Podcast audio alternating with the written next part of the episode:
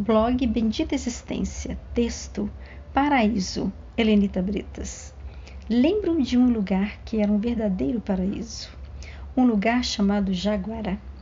Eu tinha seis anos quando morei nessa vila, no município de Sacramento, Minas Gerais. Era uma vila somente para funcionários da CEMIG e meu pai era um deles. Uma vila pequena com modelo de casas iguais, tudo padronizado. Tinha uma igreja, hotel, ambulatório, clube, supermercado, farmácia e uma escola estadual. Aquele lugar me fazia sentir muita paz, tranquilidade, segurança e amor. Tudo ali me encantava, a ponto de constantemente me pegar perguntando: por que eu sinto tanta paz nesse lugar? Tudo aqui é tão simples. Por que essas casas iguaizinhas eram tão lindas para mim? Ir ao clube, ir nadar, o vôlei, os amigos, os bailes, bingo com a família, domingo na igreja, escola, o supermercado para comprar alguma coisa. Por que essas coisas eram tão prazerosas para mim?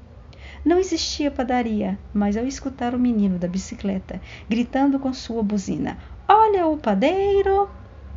Era necessário e prazeroso correr atrás dele para comprar o seu pão porque a avenida comprida, muitas das vezes vazia, sem uma única alma na rua, ainda era tão linda.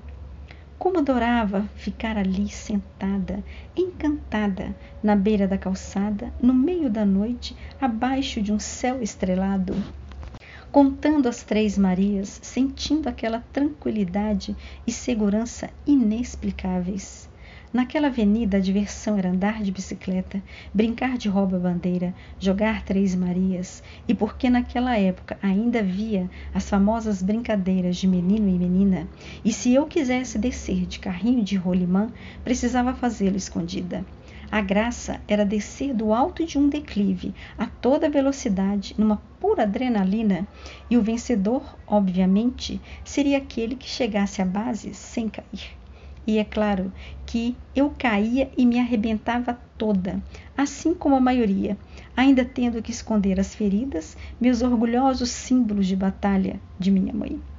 Maria Bretas da Boaventura era uma mulher rígida, brava, séria, enérgica, perfeccionista, principalmente em relação aos assuntos da casa, e minha mãe.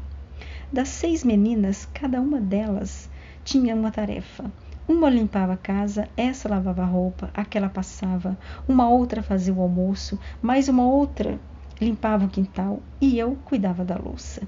Como se não bastasse, tudo tinha que estar impecável, o que levava às sextas-feiras um dia inteiro de faxina brava. Levantar as camas para tirar a sujeira das, das dos estrados, encerar ajoelhadas o chão de vermelhão da cozinha e das varandas, retirar e recolocar os móveis para limpar a poeira, se livrar das teias de aranha, trocar a roupa de cama, lavar as cortinas a cada seis meses e as roupas brancas que tinham que ser embebidas em anil esfregar panelas de alumínio, lustrar os móveis de madeira, polir as pratarias, tarefa exclusiva de minha mãe, que adorava cada peça que ganhava de meu pai. Não que isso fosse uma exploração de trabalho infantil. Maria Bretas era impecável, mas apenas isso. Depois que, que, que terminássemos dessas tarefas, estávamos livres para fazer o que quiséssemos. Quanto a meu pai, José Doutor, ele não gostava muito dessa parte do sobrenome. Dizia que não era médico para ter doutor nele.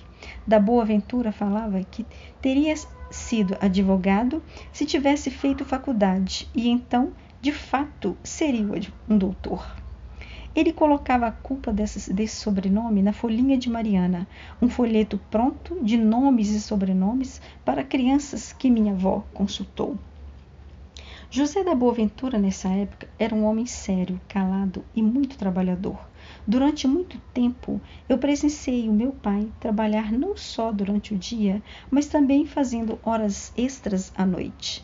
Ele, às vezes, nos levava para o seu trabalho noturno no escritório. Eu adorava uma certa calculadora por seu, seu barulho engraçado. E minha parte favorita, além de estar ali com ele, era imitá-lo e fingir que também trabalhava lá. Nos fins de semana, ele passava seu tempo conosco. Nos sábados, para descansar minha mãe, ele nos levava para aqueles campos enormes, verdes, carregados de pés de limões que ficavam em volta das fazendas, e nos domingos ele brincava com a gente como uma outra criança. Jaguara era mesmo um lugar maravilhoso e um paraíso das minhas lembranças de juventude feliz.